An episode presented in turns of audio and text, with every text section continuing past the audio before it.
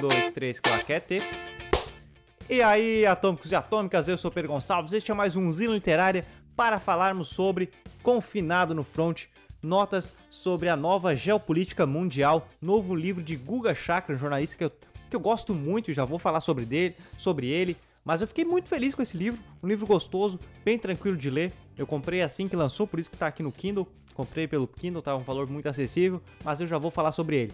Antes disso, se você estiver ouvindo pelo pelo Spotify ou por qualquer player de podcast, já te agradeço e peço, claro, que compartilhe o episódio, assim como os outros usinas e os Pêssegos Entrevistas, para ajudar sempre o Pêssego a continuar produzindo conteúdo.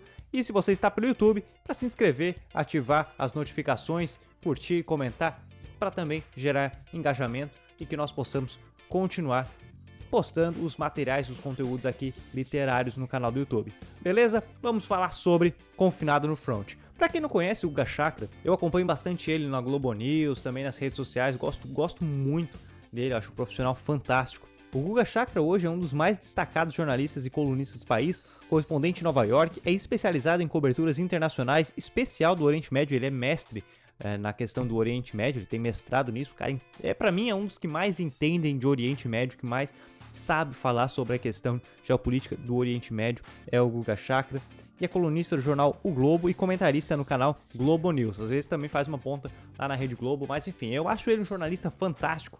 E assim que ele postou que lançou o livro, eu comprei no mesmo dia.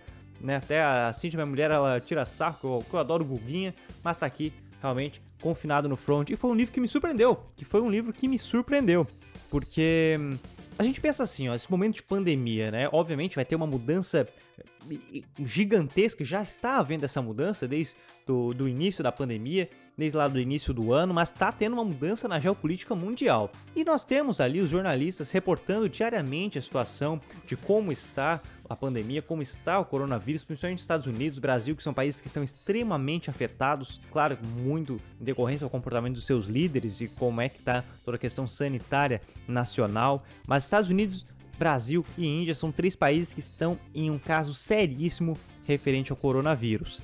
E o Gachakra é correspondente lá nos Estados Unidos. Então é interessante ver. Nós sabemos ali o jornalista reportando é, essa tragédia, essa toda essa situação pesada, tão como outras tragédias, mas nesse momento de coronavírus o jornalista está ali reportando aquilo.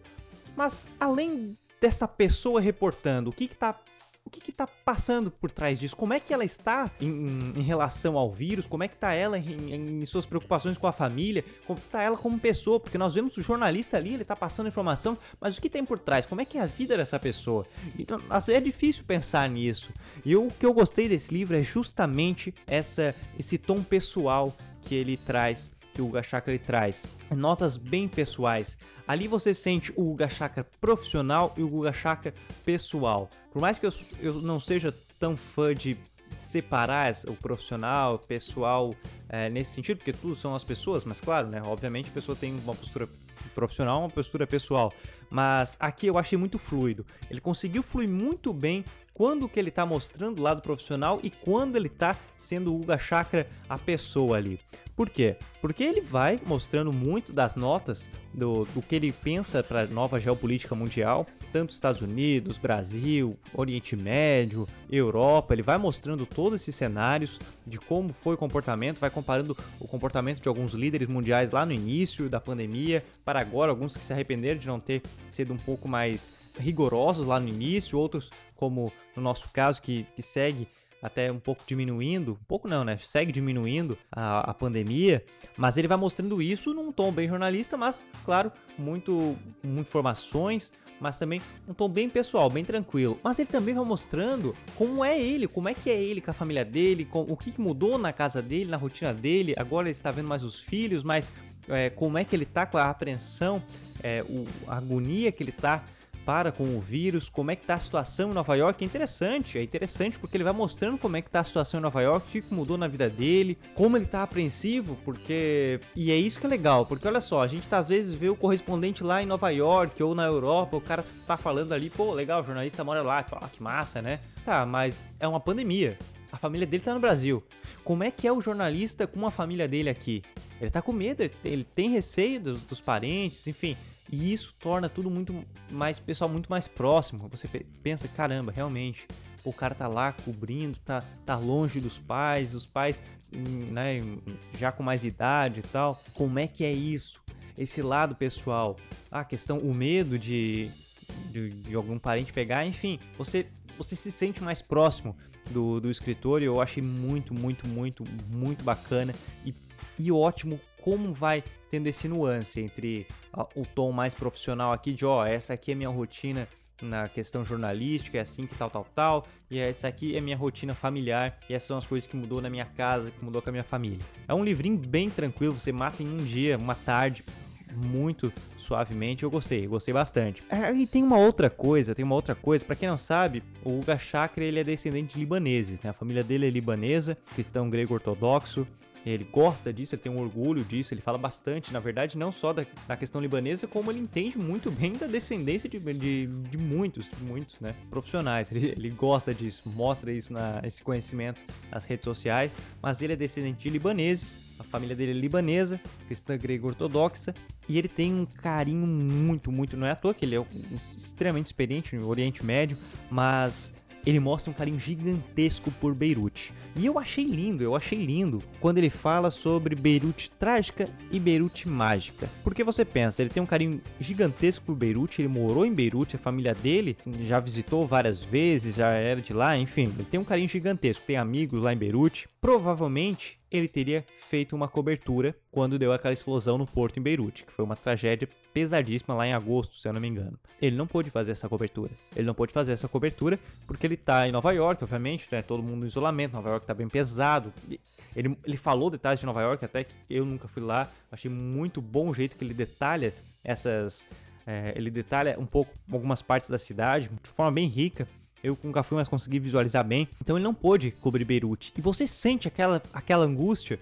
Pensa, poxa, que dor que não deve ter sido. Ele vê toda aquela situação e não poder cobrir, sabe? Não poder falar tão claro. Ele, ele comentou, ele falou a situação a situação da, da, cidade, do todo o estrago, ele comentou lá de onde ele estava, mas ele não pôde cobrir de lá, como talvez ele conseguisse se fosse, se não estivéssemos na pandemia. E você sente muito bem o carinho, a dor que ele sentiu, como é que foi ele conversando com os amigos, enfim. Foi bem, bem, bem interessante. Mas já falando sobre angústia, é uma coisa também, um, um ponto muito positivo, um ponto muito positivo, é que ele mostra toda a angústia, a agonia que ele tava para com a pandemia lá em Nova York.